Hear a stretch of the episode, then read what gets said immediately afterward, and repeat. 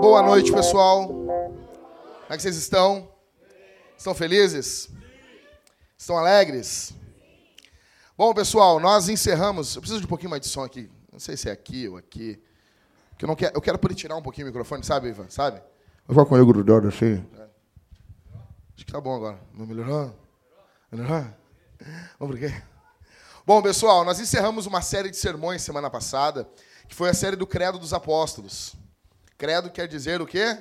Não é quando tu vê tua mulher, assim, com os cabelos gruvinhados, ou a mulher vê o, marido com a barriga do tamanho, assim, sabe? Sabe, sabe aquela barriga beiço de índio? Vocês não conhecem a barriga beiço de índio? Já viu o beiço do índio? Assim, né? Caidão pra frente, assim. Aquela barriga, assim, esgruvinhada, assim, sabe? Não, não. Não é credo. Meu Deus do céu, que horror isso. Não. Credo quer dizer creio em latim. A gente, a gente é pobre, mas a gente é chique, rapaz. Mal, fa mal não sabe nem a regra dos porquê, mas quer falar latim. Bom, então nós encerramos a série do Credo dos Apóstolos semana passada. Foram 12 semanas que a gente caminhou de mão dada com os apóstolos, com, o, com a igreja primitiva junto com a gente. Ok? A igreja dos primeiros séculos. Semana que vem vai ser minha ordenação pastoral. E eu estou muito feliz. Eu não pedi nada, jamais pedi um negócio desses, até porque a ordenação, na verdade, acontece no dia a dia. A igreja reconhece o ministério pastoral de um homem.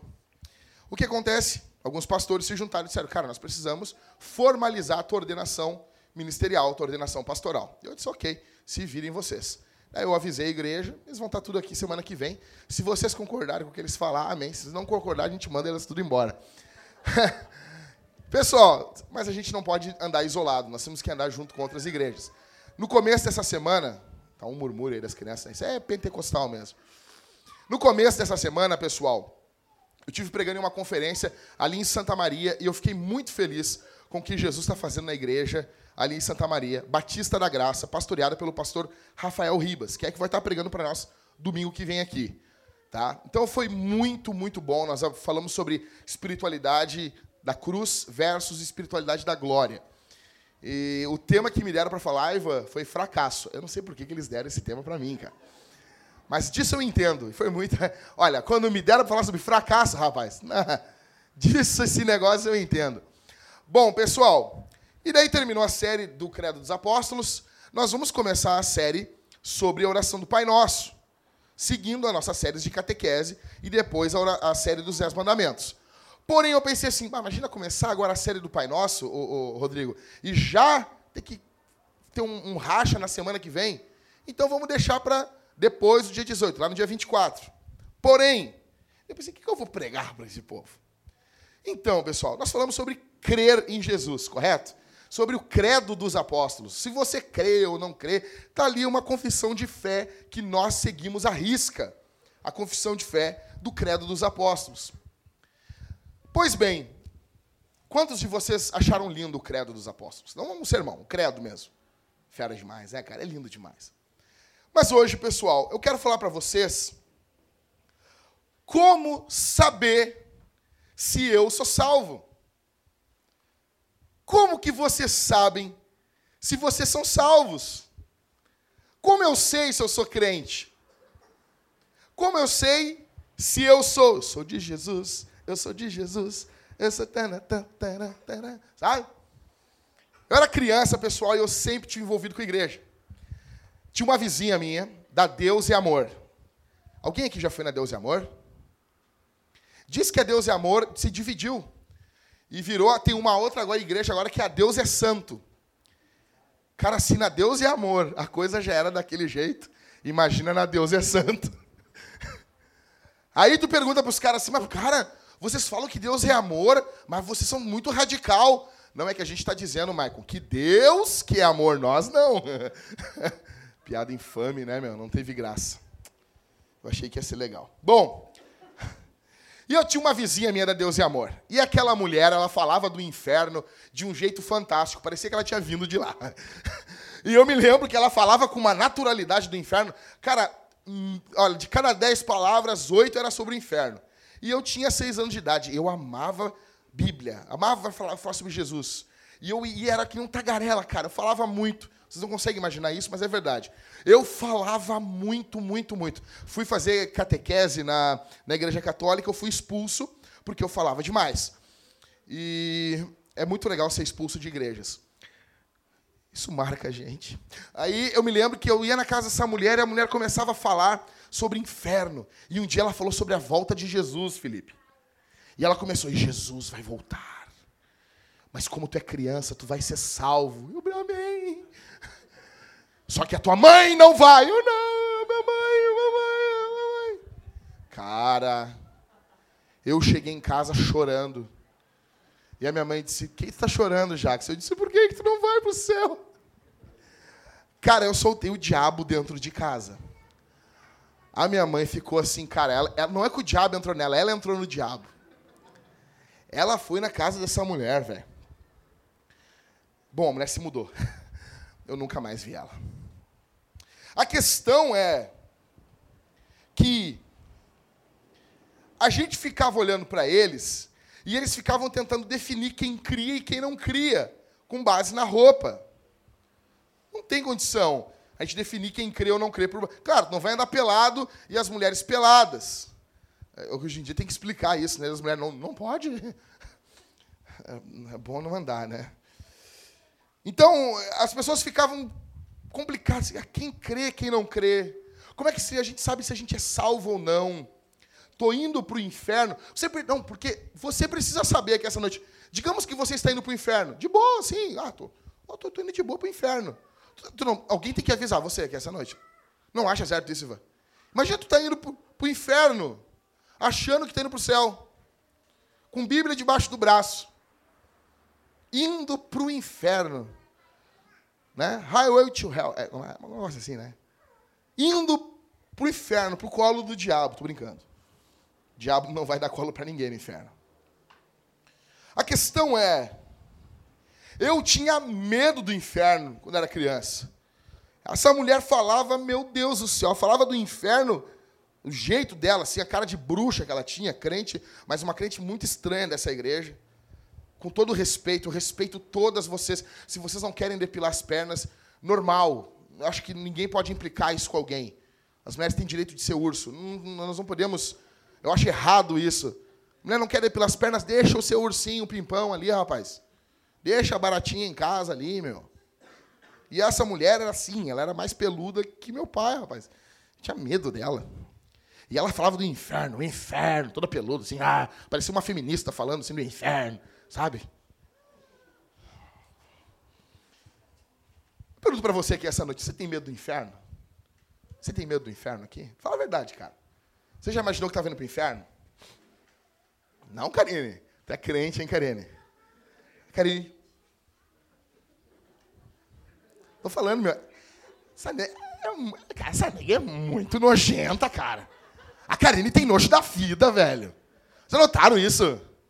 A Karine tem nojo da existência. Não, não. Não, Deus que me livre. Não, não. Tá louco, rapaz? Você não tem medo do inferno? Nunca teve medo do inferno, rapaz? Nunca teve medo do inferno? Você aqui essa noite. Como você sabe que você é um cristão? Como que você sabe que você não está indo para o inferno? Meu, não aumenta isso aí. Nós não queremos inferno aqui, cara. Não aumenta, não aumenta.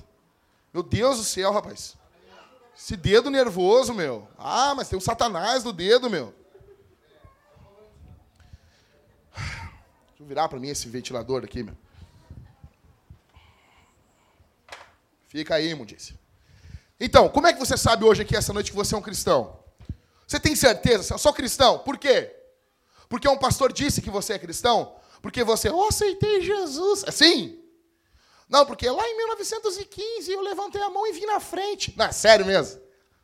Você acredita que você ir na frente, caminhar 15, 20 metros e levantar a mão e dizer, eu aceito. Isso faz você ir para o céu. Não, é sério mesmo, meu velho?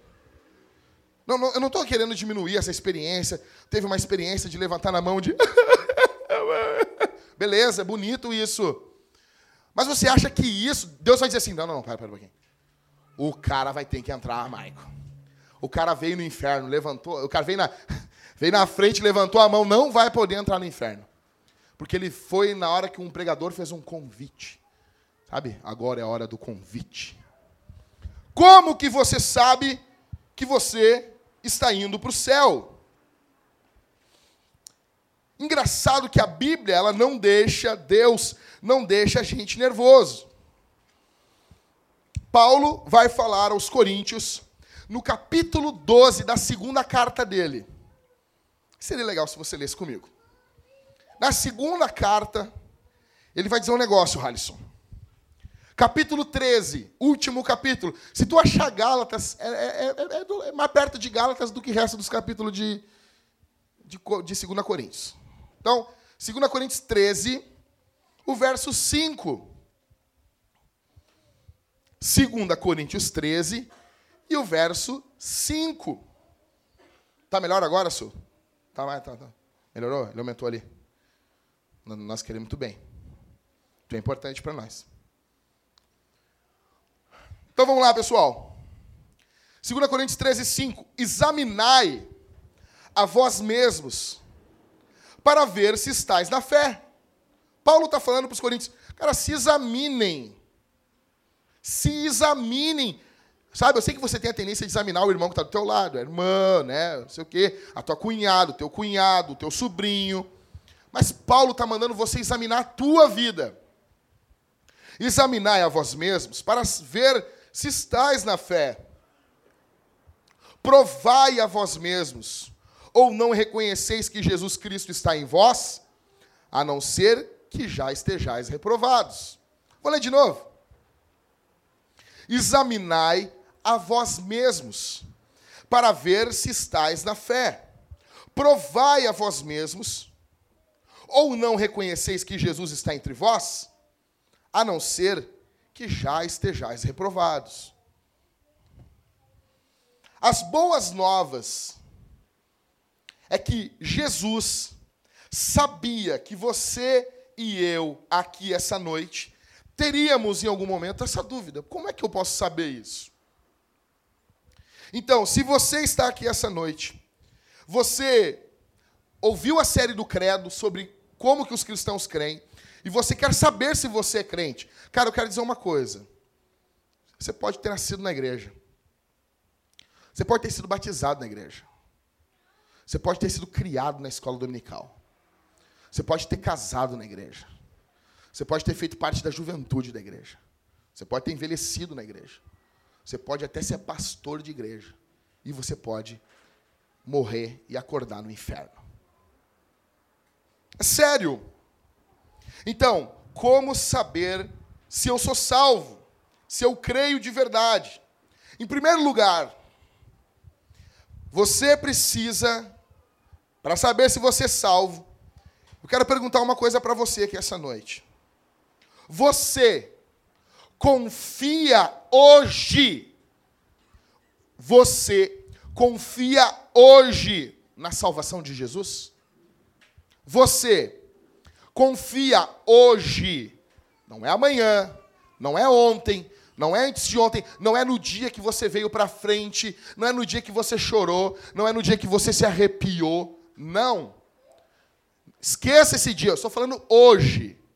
Você confia hoje em Jesus para a salvação? Colossenses, capítulo 1, verso 22 ao 23 diz assim, dois versículos.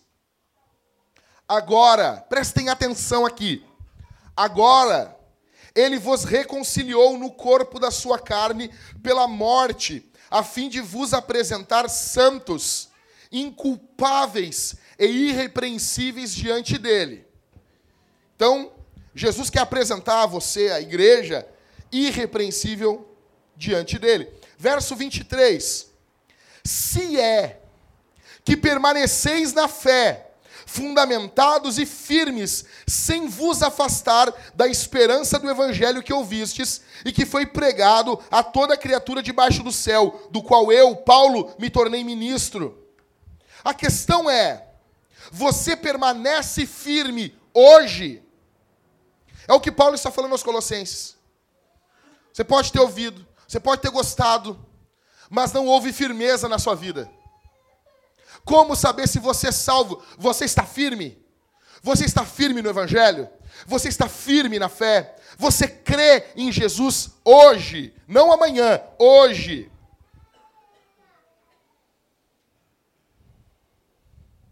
Hebreus capítulo 3, verso 14. Porque temos nos tornado participantes de Cristo. Olha aqui o que o escritor aos Hebreus vai dizer. Porque temos nos tornado participantes de Cristo, se mantivermos a nossa confiança inicial firmes até o fim. Não adianta crer um dia e não crer outro. O arminiano vai dizer assim: ah, ele perdeu a salvação. O calvinista vai dizer: ele nunca foi salvo. Nisso aí, nós os e os arminianos apertamos a mão um do outro estamos dizendo assim: ele não está salvo. Só que o calvinista está dizendo que ele nunca foi. O arminiano diz que ele perdeu. Porque o grande, o centro do evangelho mesmo, não é o calvinismo, é a regeneração. É se você foi mudado. É se Deus mudou a sua vida. Então, assim, pergunta para você que essa noite. Você confia hoje. Mas destaque esse hoje. Eu destaquei aqui no meu esboço. Destaque esse hoje bem grande. Você confia hoje em Jesus para salvação? Não é só quando você estava desesperado. Nós nos tornamos participantes de Cristo se nós permanecermos firmes até o fim. Um dos pontos do calvinismo que eu amo muito é a perseverança dos. Porque santos perseveram. Isso é fato, pessoal. Então, aqui essa noite, João 3,16, ele pode ser traduzido, sabe? Porque Deus amou o mundo de tal maneira que deu o seu único filho para todo aquele que nele crê, não pereça, mas tenha vida eterna.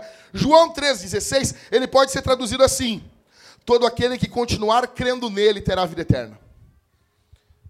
Porque Deus amou o mundo de tal maneira que deu o seu único filho para todo aquele que continuar crendo nele tenha vida eterna. Todo aquele que continua crendo. A questão não é se você creu um dia, a questão é se você continua crendo. A questão não é se você acreditou um dia em Jesus, a questão é se você continua acreditando. Você confia hoje em Jesus para a salvação? A questão é se você continua na fé se sua fé a cada dia aumenta mais, se sua confiança em Jesus a cada dia aumenta mais.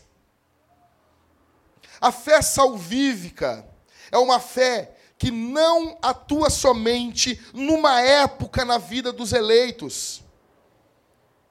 Porém, a fé salvífica, ela vai atuando dia após dia na vida do salvo. Você creu num dia e você crê mais no outro. Você pode passar até por momentos de vacilo. Você pode ter uma fé vacilante. Grandes homens, até na galeria dos heróis da fé, citam quem? Gideão. Sabe o da lãzinha lá? Pega a lã, bota a lã, agora molha a lã, não molha a lã. Sabe, uma fé vacilante. Mas ele está lá na galeria dos heróis da fé. A questão é, nós podemos ter uma fé vacilante em alguns momentos, mas a nossa marca geral é de alguém que tem fé em Cristo. A fé dele não é abalada. A nossa fé não está fundamentada em circunstâncias. Não são as coisas que acontecem na vida que medem a nossa fé. Não são as coisas do dia a dia. A tua fé não está fundamentada, ainda que você sofra. A gente sofre. Eu estava nesse final de semana lá, eu quero trazer aqui o Rodrigo Majewski para ele falar sobre sofrimento na nossa igreja. Ele pegou Romanos 8 e falou sobre sofrimento. E ele falou uma coisa fantástica. Ele disse assim, a marca, a herança, a prova que nós somos filhos de Deus é se nós sofremos. A marca da vida cristã envolve sofrimento. E, infelizmente, nós, como sofredores, às vezes, nos tornamos egoístas no sofrimento. É, pode ser fácil para mim falar, você pode achar que eu não estou sofrendo, mas eu sofro também. E a gente acaba ficando egoísta no nosso sofrimento. Só o que importa é o nosso sofrimento. A questão é, no meio do sofrimento, no meio da angústia, no meio da crise, a tua fé está de, tá de pé? A tua fé está firme? Se, se você morresse essa noite, agora, morreu. Morreu agora, no meio do culto. Imagina, estão aqui, cantando aqui, e o Ivan morre assim. Nós casamos a Sula, fica tranquilo, cara. Tô brincando. Ah, se eu morrer, imagina eu morrendo aqui. Azar. A última coisa que eu vou fazer, quem chegar em cima para olhar minha cara, eu vou mostrar a língua. Tô indo pro céu. Cheguei antes de vocês. E vou pichar a casa de uns lá em cima. Se você morresse essa noite, e se você chegasse diante de Deus, e Ele perguntasse, por que você deveria entrar no céu? Você pensaria em quê? Nas suas boas obras ou em Jesus? Isso aqui, é, isso aqui, isso aqui define muita coisa. Qual é o teu primeiro impulso? Por que, que tu tem que entrar no céu, Éder? Jesus te pergunta. A primeira coisa, não, porque eu sou bom, porque eu sou. Qual é o primeiro impulso nosso? Por que tem que entrar aqui? Porque o Senhor morreu no meu lugar. Porque o Senhor levou os meus pecados. Eu confio no Senhor. Confio no Senhor até o fim.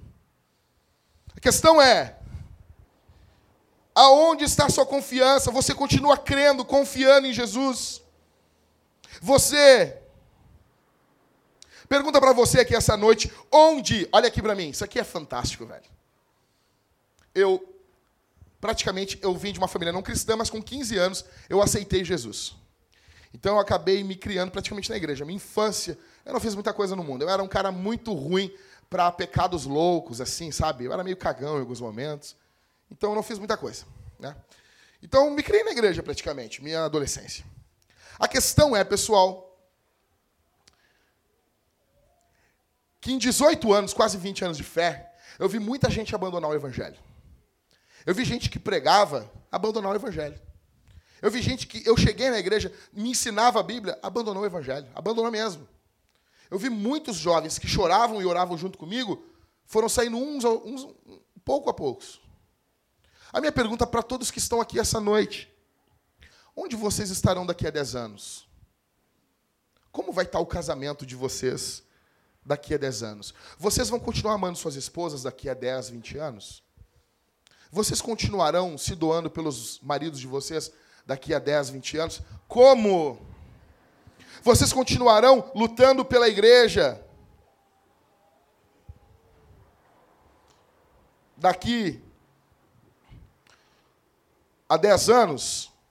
Ever, me perdi no tempo aqui. Deu pau aqui nesse negócio. Você continuará lutando pela igreja, você continuará lutando pelo seu casamento, você continuará amando os não cristãos? Ou você aqui essa noite é apenas um fogo de palha que vem e não permanece? Ou você aqui essa noite é mais um filhinho da mamãe que comia feijãozinho coado pela avó? Ai, eu não gosto de grão, a avó coa para ti. Sabe? Sabe essa, essa geração? Eu não como cebola, a avó tira pra ti. Ai, não gosto de alho. Tapa nos beiços, rapaz. Aí vem a luta, ele não vai firmar um cara que, que tira. Não, tira, tira. Eu quero só o caldinho do feijão. Ah, rapaz. Quer casar. Irmã, não casa com um homem que só come o caldinho do feijão. Pelo amor de Deus, rapaz. Vai permanecer firme com Jesus? Como? Um cara. Você acha que vai ter gente no céu que só comia caldinho de feijão? Você acha que Jesus vai olhar para o cara? Não, não, não. Tu só comia caldinho de feijão, cara. Vai para o inferno, rapaz. Ah, por favor.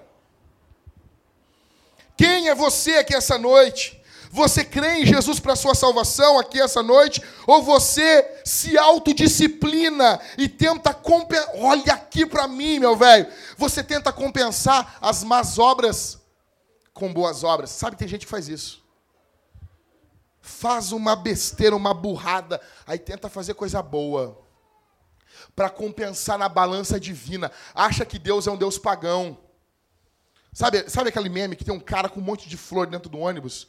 Aí o cara botou embaixo assim: ou ele ama muito essa mulher, ou ele fez uma burrada muito grande. Sabe que tem homem que é assim, ele apronta e, ele, e aí ele começa a tratar bem a mulher. Ele, ele não tem coragem, não é macho. É, não é macho para pedir perdão. Fica se autodisciplinando. Se autodisciplina, porque quem se autodisciplina, quem fica colocando fardo sobre as costas, sabe, essa coisa de ascetismo, são pessoas que não confiam em Jesus para salvação.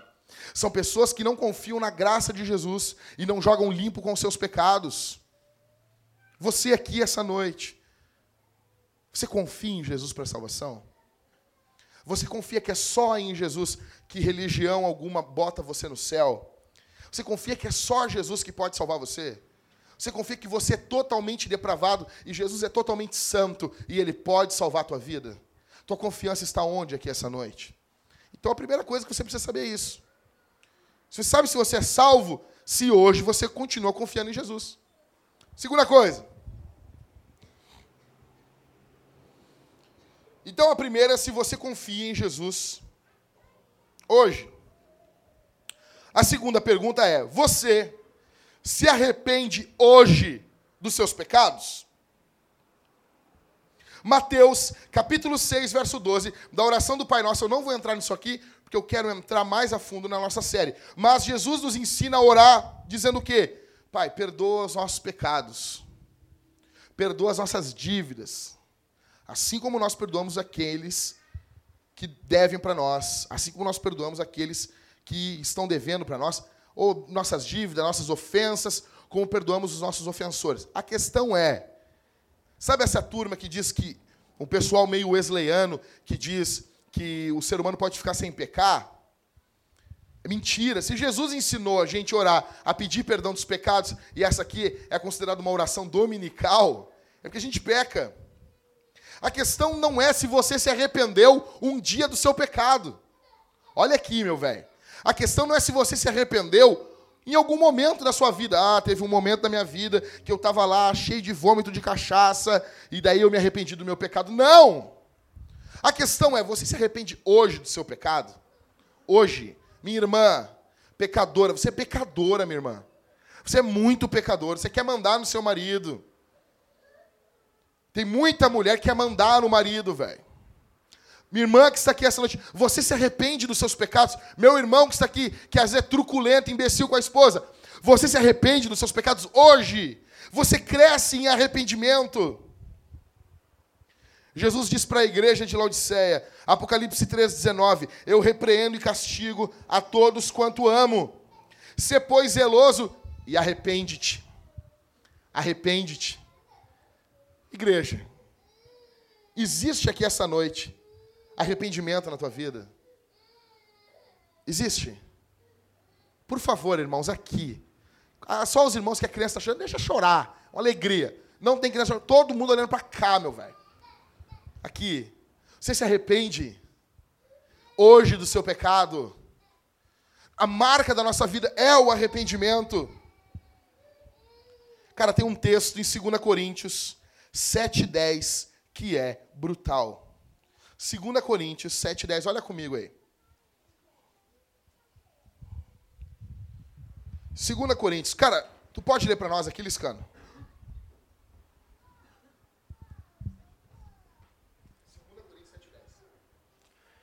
Pois a tristeza, segundo a vontade de Deus, produz o arrependimento que conduz à salvação, o qual não traz remorso, mas a tristeza do mundo traz a morte.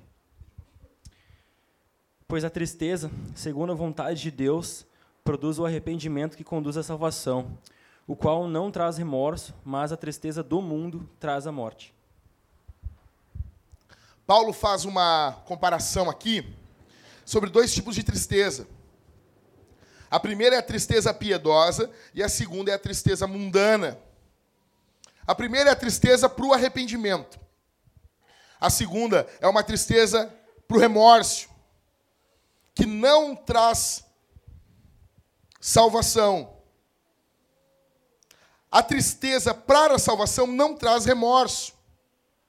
Então, a questão é: você aqui essa noite, você está triste pelo pecado que você cometeu ou pela consequência do pecado que você cometeu? Isso aqui diz muita coisa. O cara vai lá e rouba uma quitanda. Ele está com. Ele está triste porque ele roubou, ou ele está triste porque ele foi pego, ou ele está triste porque ele foi humilhado. Está entendendo isso? O que, que é que traz tristeza em você? É o ato ou é as consequências? O cara transou antes do casamento, fez sexo. Aí ele fica, meu Deus, Aí tu acha, está arrependido, você é disciplinado. Como assim? Como assim? Tu está triste? Porque tu, ser, tu não está triste porque tu fez o tchangaranga, tchangaranga, por causa disso?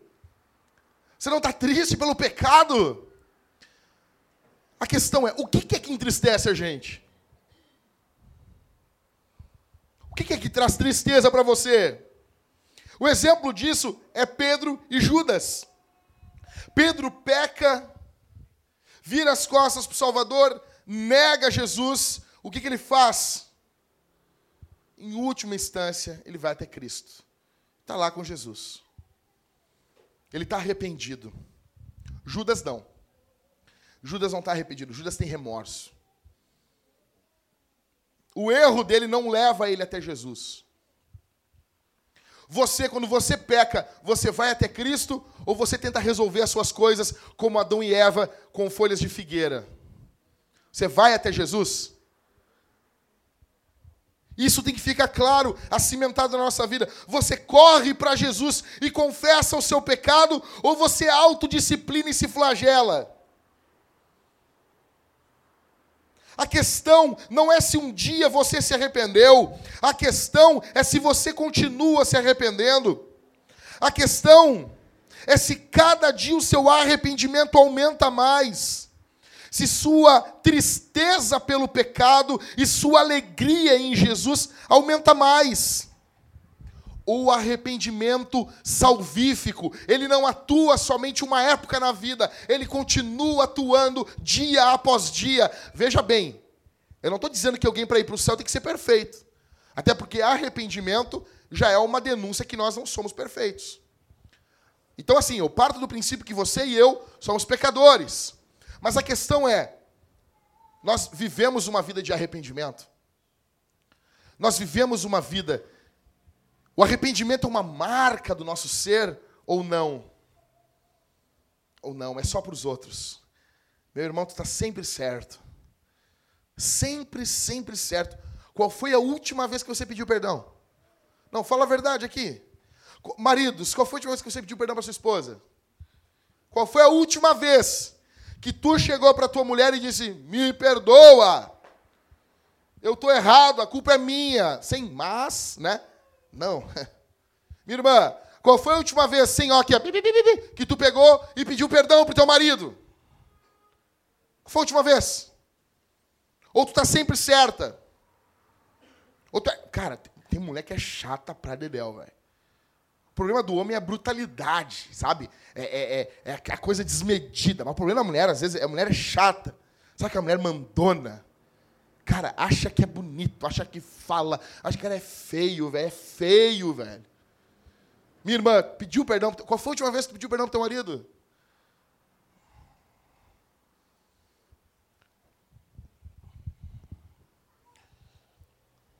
Você continua se arrependendo dos seus pecados aqui hoje?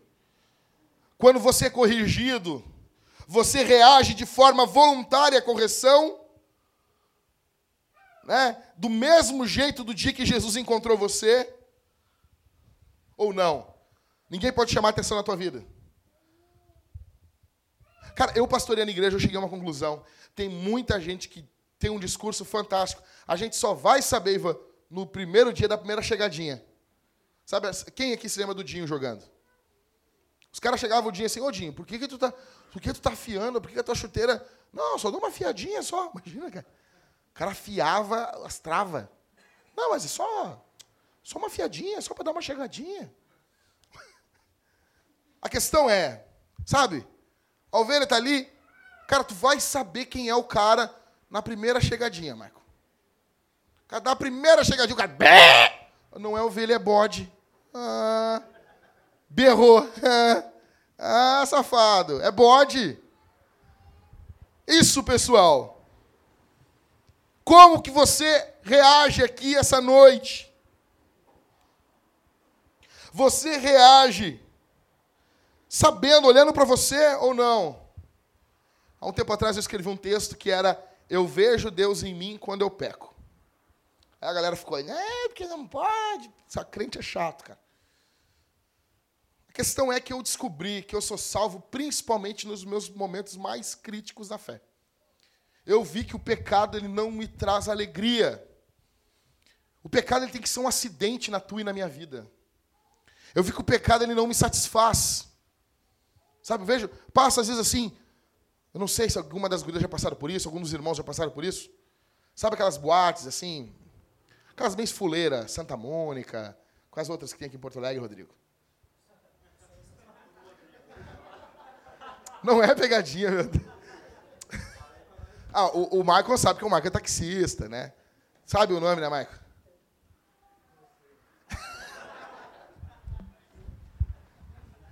Por favor, olhem a cara do Michael. Você acha que ele não sabe o nome de boate? Olha a cara dele. Vocês acham que essa cara, essa cara, entendeu? O Michael é o crente que tem a cara de mais ímpio que eu conheço. Entendeu? Pessoal, então tem essas boates aqui em Porto Alegre, essas festas, essas danças da ceteria, coisa. Aí tu passa de carro, às vezes voltando na casa de alguém, sabe? Tá aquelas pessoas assim. Aí eu olho e cara, não nasci para isso, velho. Não estou depreciando a galera, achei que pregar Jesus amar as pessoas. Né? Da mesma forma que a gente passa, às vezes, pela frente de outras igrejas também, pela igreja do Silvio Ribeiro, eu passo e olho assim, ah, preferi ir para Santa Mônica. Pelo menos ninguém lá está falando em Deus de forma errada. Mas a questão é, pessoal, você vê Deus em você quando você peca? Você vê que o pecado, o pecado, ou não, ou não, ou não, é, ou é diferente. Tu bota o pecado no colo. Senta aqui. Sabe? Fábio Júnior? Ah, fica aqui, pecado, eu te amo tanto. Ah, pecado, tu é tão bom. Ah, não, o pecado que o pecado é bom. Mas assim, tu, tu, tu acalenta ele, tu cuida dele. Ou não, você declara guerra contra o pecado. Você vê Deus em você quando você peca? Você vê que o pecado não satisfaz a tua vida quando você peca ou não? Ou você é uma coisa aqui e uma coisa fora daqui? Ou aqui você tem um jeitão de crente, um jeitão evangélico, um jeitão cristão. Então a grande coisa, a primeira é, se você confia em Jesus hoje. A segunda é, se você se arrepende hoje. Então é fé e arrependimento. O São Gruden, ele vai dizer que isso acontece junto. A gente separa fé e arrependimento para estudar, para analisar. Mas, na verdade, Todo aquele que se arrepende biblicamente, ele tem fé em Jesus. E todo aquele que confia em Jesus, ele se arrepende dos seus pecados. Então é uma coisa só. E último, a pergunta para você aqui hoje é se existe hoje provas na sua vida de uma obra transformadora do Espírito Santo. Existe hoje na sua vida provas. Não, tenho prova, eu posso provar para vocês que eu sou crente. Tem como provar para vocês. Tiago 2, 17 18 diz que a fé sem obras ela é o quê? A fé sem obras é o quê? Então não adianta você chegar falando aqui, não, eu creio em Jesus. Jesus, oh, Jesus, oh, Jesus. Sabe aquelas igrejas pentecostal que tem aquelas mulheres que falam, uh! Eu sempre tive medo dessas mulheres. Michael, chegar na igreja, Michael, uma mulher fazendo isso. Uh, e o pastor dizendo, tá vindo duas almas aqui. Meu Deus, você... Imagina a mulher fazendo. Uh, tá vindo duas almas aqui. Mas que alma, rapaz? Sabe lá? Tinha medo disso. É a única coisa que eu nunca gosto, não gosto em igreja pentecostal. Essas mulheres que faz isso. Uh. A questão é, Existe provas na sua vida que Jesus salvou você? Então vamos lá, fazer um exercício bem rapidinho aqui. Pessoal, atenção aqui, pessoal. Atenção aqui, seus filhos do capeta. Aqui, olha o que diz 1 João, capítulo 3, verso 9. Alguém tem como ler para mim? Vamos lá, pessoal. 1 João, lá no final da Bíblia. Vem do final. 1 João 3, 9. Vem aqui ler, Liscanô.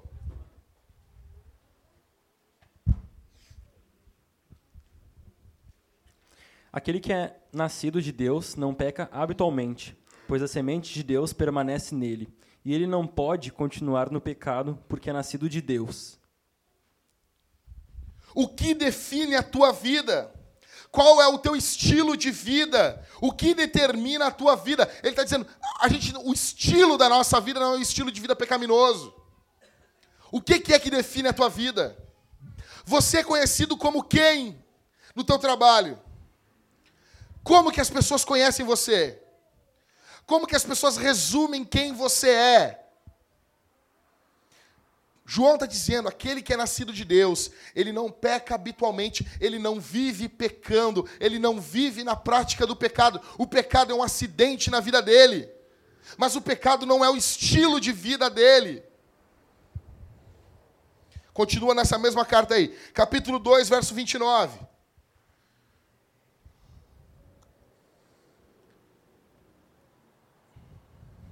Se sabeis que ele é justo, sabeis que todo aquele que pratica a justiça é nascido dele.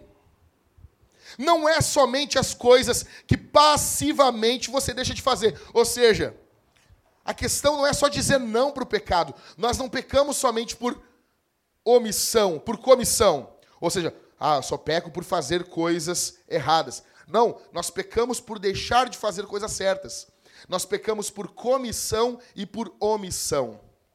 Então a questão não é somente você deixar de fazer aquilo que é errado. A pergunta é: você faz o que é certo? Você tem uma vida ativa na fé? Você tem obras e frutos de justiça na sua vida? Você pratica o que é correto? Você está envolvido com pessoas além de você? Você se preocupa com o próximo? Ou não? Ou você é o seu umbigo? Todo dinheiro que você recebe é para você. Velho, eu não estou falando nem da igreja. Você, você, você ajuda quem durante o mês? Você cuida de quem?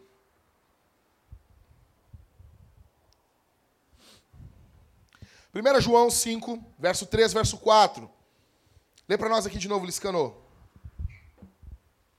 13, 4, 5, Porque o amor de Deus está nisto em guardarmos seus mandamentos, e seus mandamentos não são um peso. Pois todo o que é nascido de Deus vence o mundo, e está é, e esta é a vitória que vence o mundo, e a nossa fé.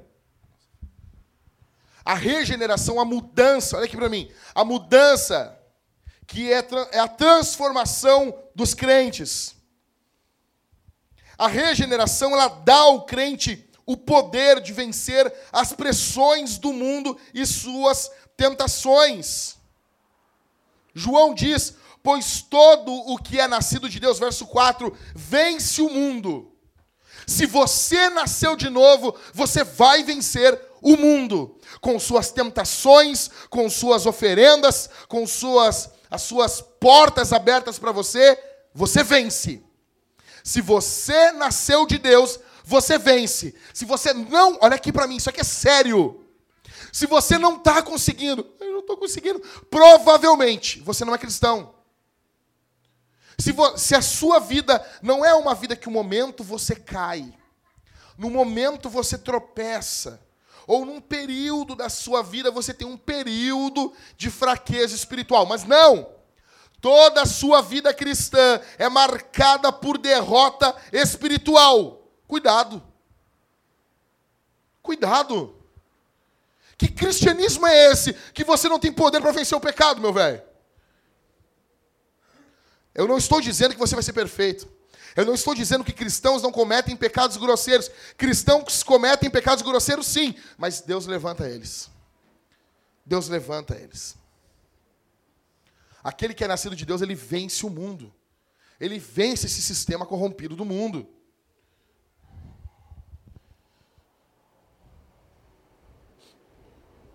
Outra coisa que o texto está mostrando para nós aqui é que nós não só vencemos o mundo e as suas tentações, mas nós temos prazer em vencer o mundo. Verso 3: Porque o amor de Deus está nisso, em guardarmos os seus mandamentos, e os seus mandamentos não são um peso, não é pesado, não é pesado servir Jesus. Pesado e chato é ver Avatar pesado e chato é ficar vendo novela. Com todo respeito, eu não quero aqui recriminar quem vê as novelas da Globo. Com todo respeito. Deus que me livre disso. Deus que me livre. Você quer ver, meu irmão, lá os viados se beijando? Veja, meu irmão. Você é livre para ver isso. Você quer ver isso? Veja. Que isso? Que horror a igreja agora fica se metendo na vida das pessoas. Deixa as pessoas ser felizes. Veja lá. Vê, bota teu filho para ver os casais fazendo sexo lá. Bota lá, que isso, meu irmão? que horror, a gente, não, a gente tem que estar tá se metendo na vida das pessoas agora. Vê lá. Vê, já ora antes, chama Jesus para ver junto contigo. Chama o pastor lá da tua igreja. Vamos, vamos, levamos toda a igreja para ver lá. Porque melhor, passamos aqui, cara. Passamos aqui, Game of Thrones aqui, no culto. Imagina, meu, que lindo isso. O Ru no inferno, velho. É, pode ser brinca... engraçado aqui hoje. Só que o momento que Deus vestiu Adão e Eva, Deus estava protegendo a gente. A nudez é uma coisa que faz muito mal uns para os outros. Não é normal. Se é normal, deixa tua mulher andar pelada, deixa tua, tua filha andar pelada. Isso é sério. Eu disse uma coisa aqui na reunião dos homens e eu vou dizer aqui aberta na igreja. Não, quem tem, quem vê Game of Thrones, pode ver, velho. Não estou dizendo vai para o inferno, não tem problema. Tranquilo. Mas não me pede ajuda para vencer pecado sexual. Vai para o inferno. Vai para o inferno. Não vem depois pedir. Eu não vou orar. Não vou orar. Não vou orar. Quer ver? Tranquilo, cara. Não vai deixar de ser membro da igreja, não vai sair da comunhão, entendeu? Mas está mergulhado em pornografia, em prostituição, em masturbação. Não vem pedir me ajuda. Não vem. Uh, saiu. A regeneração ela muda a vida do cristão. Ele tem prazer em vencer o mundo. Ele tem prazer em vencer as coisas de Deus. O mundo não é pesado para ele, os mandamentos de Deus, melhor dizendo, não é pesado para ele. Nós temos prazer na lei de Deus. O cara passa a ter prazer na palavra. Abre a Bíblia aí em Salmo 119. Verso 54. Quem achar, fica de pé e lê. Achou? Fica de pé e lê.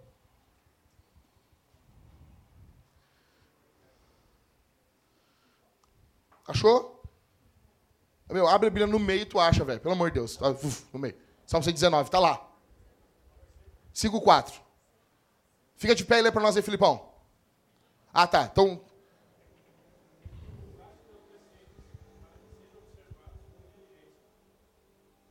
Cinco, quatro? Tá, lê o 7.2 para nós, por favor. Era o 54.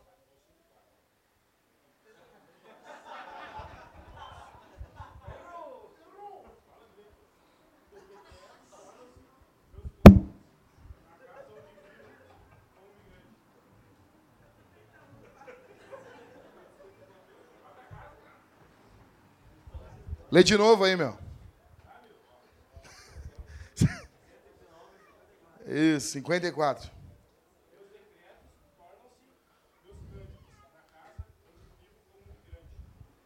Ok. 7,2, aí lê para nós, Liscano. 72. Para mim, a lei da tua boca vale mais do que milhares de peças de ouro e prata. 92 agora. Verso 92.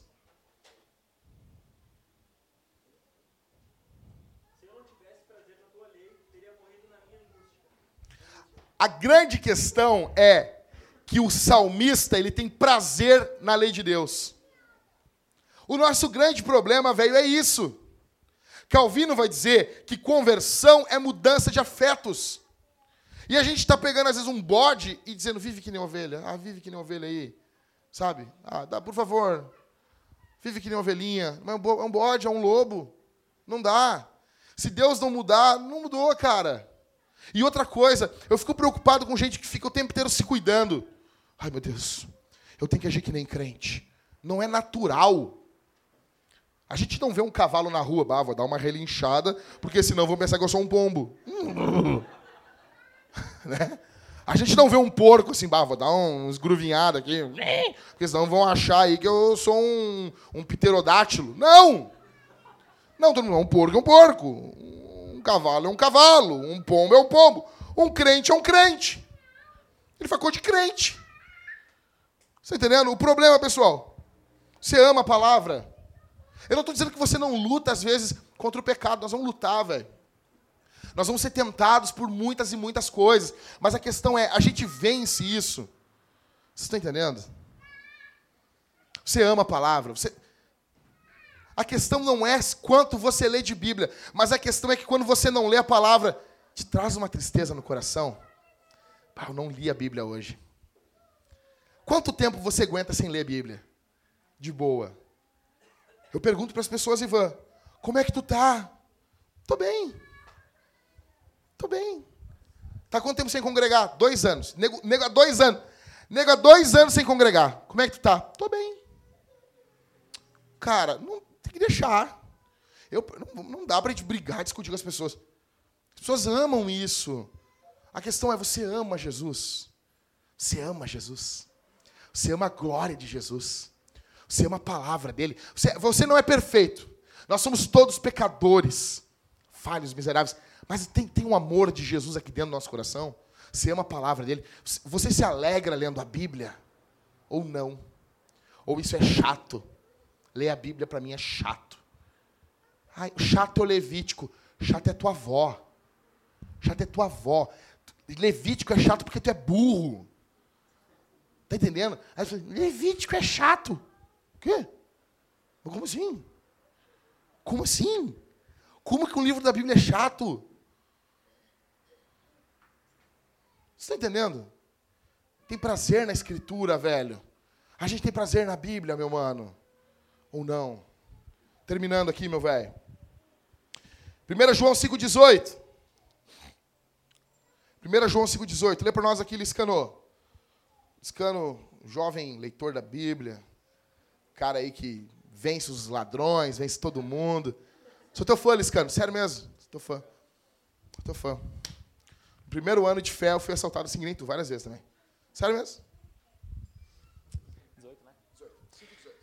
Sabemos que todo o que é nascido de Deus não vive pecando. Pelo contrário, pelo contrário aquele que nasceu de Deus o guarda e o maligno não toca. É. É, o guarda. E o maligno não toca. Nós não somos mais servos de Satanás. Quem é crente pode ser atacado pelo diabo, mas nunca mais escravo para fazer a vontade do diabo. O maligno não toca, o maligno não toca. Pare aqui essa noite de colocar a culpa no diabo tem maridos violentos, os caras espancam a mulher e depois ele diz: O diabo me pegou. Cara, eu vou na tua casa, eu, o Maicon e, e o Halisson, e tu vai ver o diabo te pegando. Tu vai ver, cara, e vai ser muito bom. Oh, aleluia. Oh, aleluia. Eu vou impor as minhas mãos sobre a tua cabeça. A questão é: para de colocar a culpa no capeta. Para de colocar a culpa no pé redondo. Para, para com isso, meu velho. Para de colocar a culpa. Não, foi o diabo, foi o Satanás. O diabo não toca aqueles que nasceram de novo.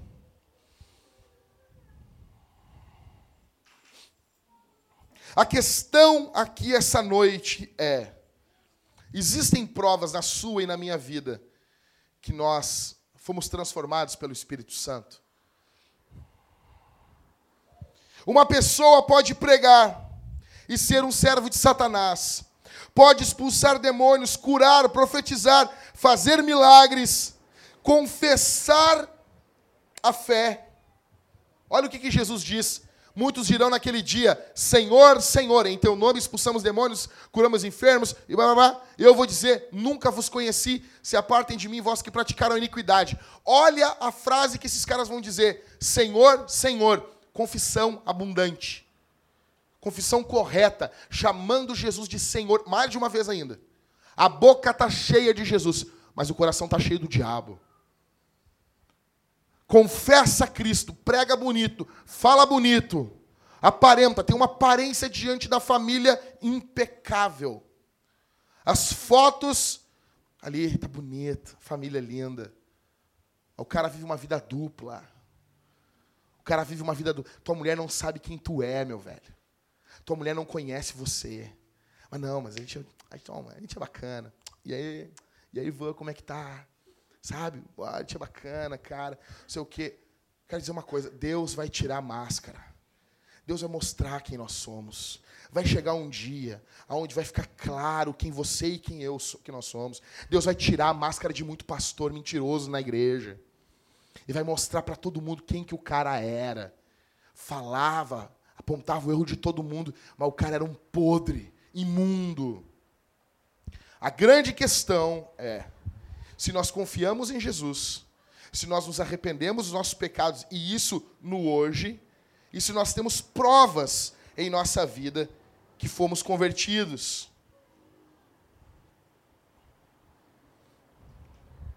Eu estou encerrando aqui. 1 Pedro capítulo 1, no verso 8 e verso 9. Para mim, no meu ver, particularmente falando, para mim, para eu, são os dois versos, talvez os mais lindos de toda a Bíblia. 1 Pedro, marca isso aí. Faz uma camiseta com isso aí. Faz um adesivo, bota na tua geladeira, bota no teu carro. Não, no carro não, porque aí se tu dirigir que nem um louco, as pessoas vão saber. Não bota peixinho no carro, velho. Tá? Também não pinta as rodas que nem o Cauê pintou as rodas dele lá. Aquilo lá não se faz. E a Aline sabe disso. 1 Pedro 1, 8 e 9 diz assim: Pois sem tê-lo visto, sem ter visto Jesus, vós o amais, e sem vê-lo sem vê agora, crendo, exultais com alegria inexprimível e cheia de glória, alcançando o objetivo da vossa fé, a salvação da vossa alma. Sem ter visto Jesus, sem ter olhado o rosto dele, o Espírito Santo opera algo dentro do nosso coração, que é um amor por Jesus, que é um amor, é um amor transbordante por Jesus. A salvação é uma mudança de afetos. Pega um porco, tira o porco ali do chiqueiro, limpa ele, tira toda a sujeira dele, arruma ele, bota, bota a melhor roupa nele, bota a melhor roupinha bonitinha num pet, deixa ele bonitão. Larga ele. À direita tem um chiqueiro e à esquerda tem um campinho limpinho para ele brincar. Aonde você acha que o porco vai? Ele vai para o chiqueiro, meu velho. Porque a natureza dele não foi mudada.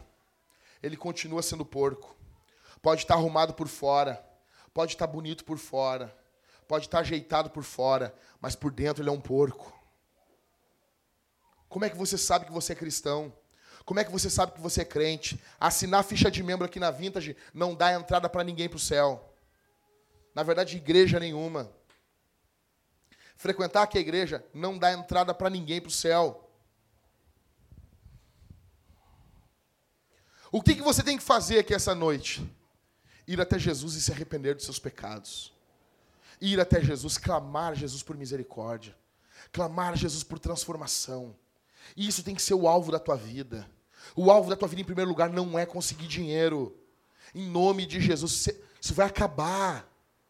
O alvo da tua vida não é conseguir dinheiro em primeiro lugar. Você tem que conseguir dinheiro, tem uma família para sustentar, tem, tem, é óbvio, tem contas para pagar, tranquilo. Mas esse não é o primeiro alvo da tua vida. O primeiro alvo da tua vida é a tua salvação, meu bruxo. É a tua vida com Deus. Muitas das atividades que você pratica no dia a dia é uma fuga da presença de Deus. Você arranja um monte de coisa para, no fundo, para não ler a palavra. Você arranja um monte de coisa, várias atividades para ter na tua cabeça. Não tive como fazer o culto com a minha mulher.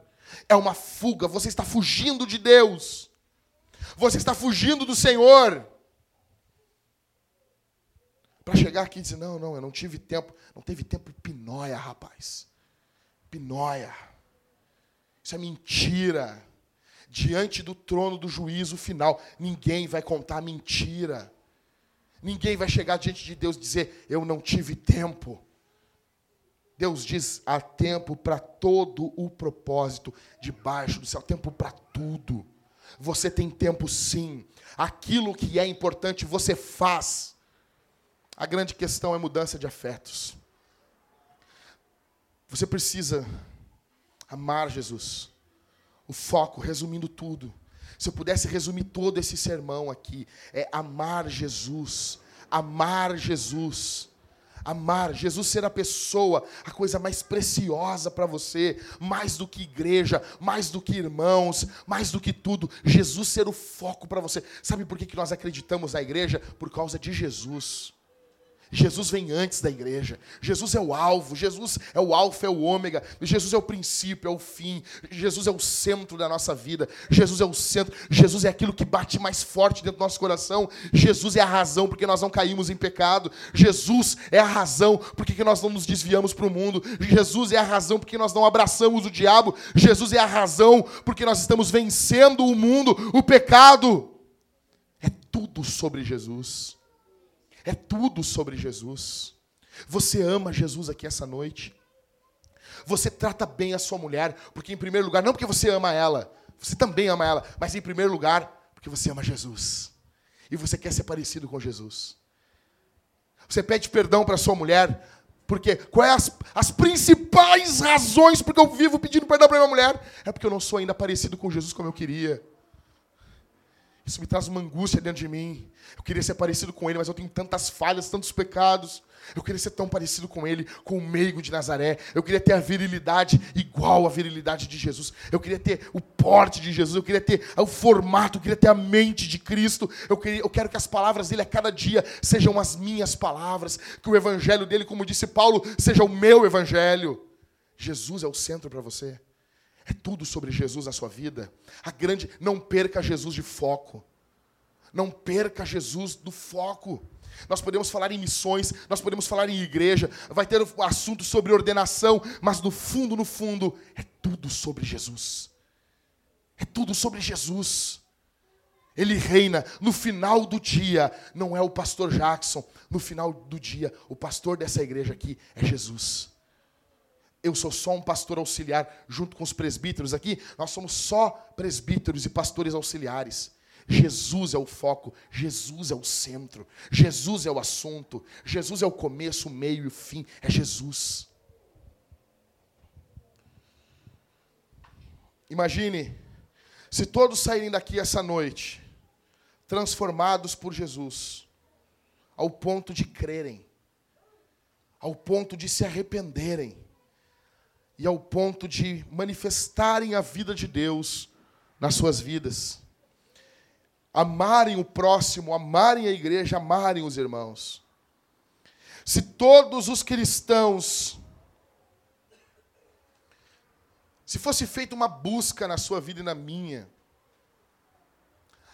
você não define alguém se ela é crente ou não, batendo uma foto dela cometendo um pecado. A Bíblia não ensina isso, porque a foto ela vai mostrar somente um momento do, da vida dela. É apenas um momento. Você está lá, quando vê, cara vai cometer um pecado e tu bate uma foto e pega aquela foto e bota aqui. Olha aí, ó. Olha o que o cara está fazendo. Ele não é crente. A gente não analisa se alguém é crente dessa forma. A gente analisa, na verdade, sim. Nós filmaríamos a vida dela, toda a vida dela. E nós veríamos a vida dela como um filme. A questão é como um filme. Você vai ver que ela pecou. Você vai ver inúmeros pecados. Mas no todo, no todo, ela expressa Jesus. Sabe? Como aquela criança que tenta imitar o pai.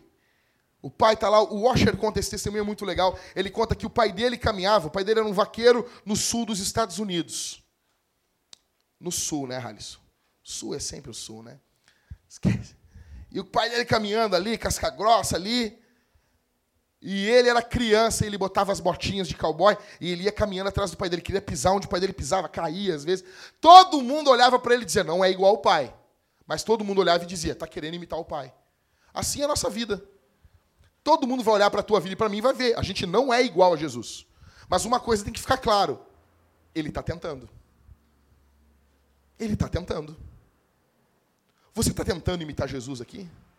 Você está tentando imitar o Senhor Jesus aqui essa noite? Jesus é o foco da tua vida? Cara, isso aqui, meu velho. O que é o centro da tua vida? É Jesus? Ou é você?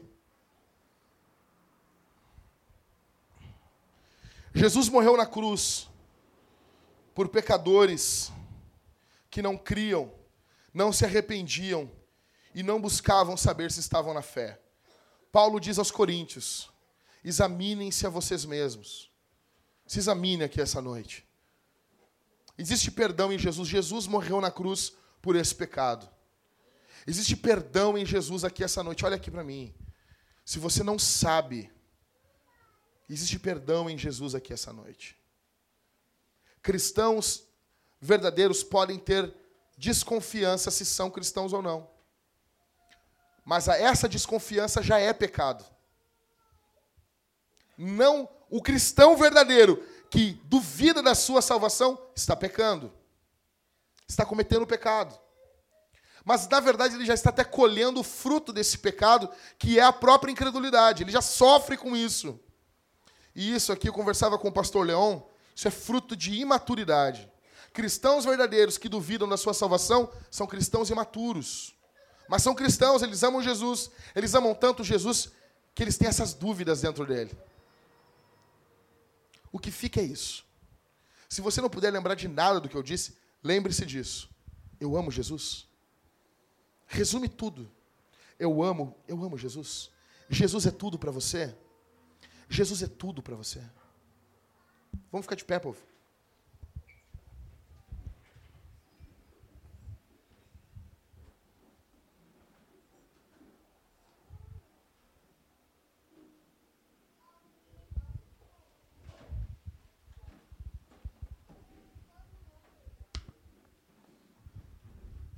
Vamos nesse momento, nós vamos orar e depois nós estaremos cantando, alegres. Eu queria que você orasse nesse momento. Eu queria que você orasse. Nós fizemos uma série sobre o credo apostólico. Nós falamos sobre o credo, sobre a, as doutrinas da fé. Mas o que, que adianta se nós não sabemos quem nós somos em Jesus? Feche os olhos, igreja. Convido a banda a passar aqui acima. Feche os olhos.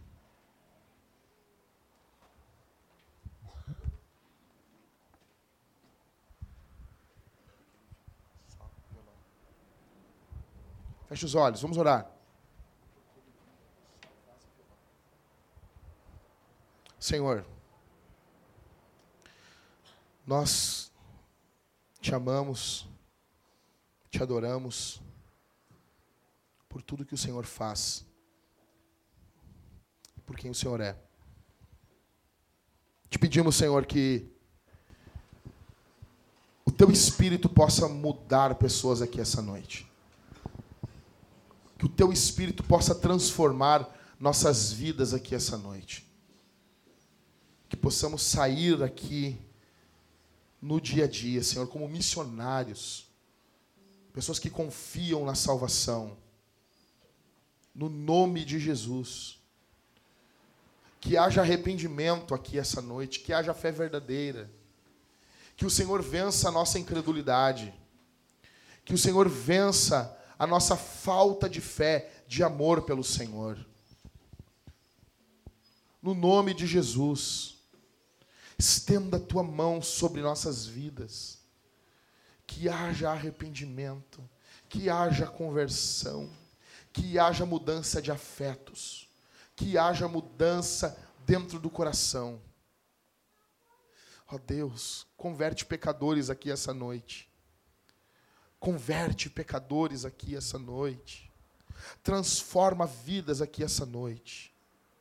Em nome de Jesus. Exalta o teu nome. Glorifica o teu nome, Senhor. Faz-te grande, exaltado sobre os céus.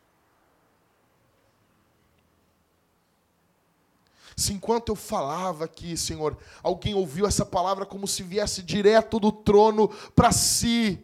Em nome de Jesus, transforma essa pessoa.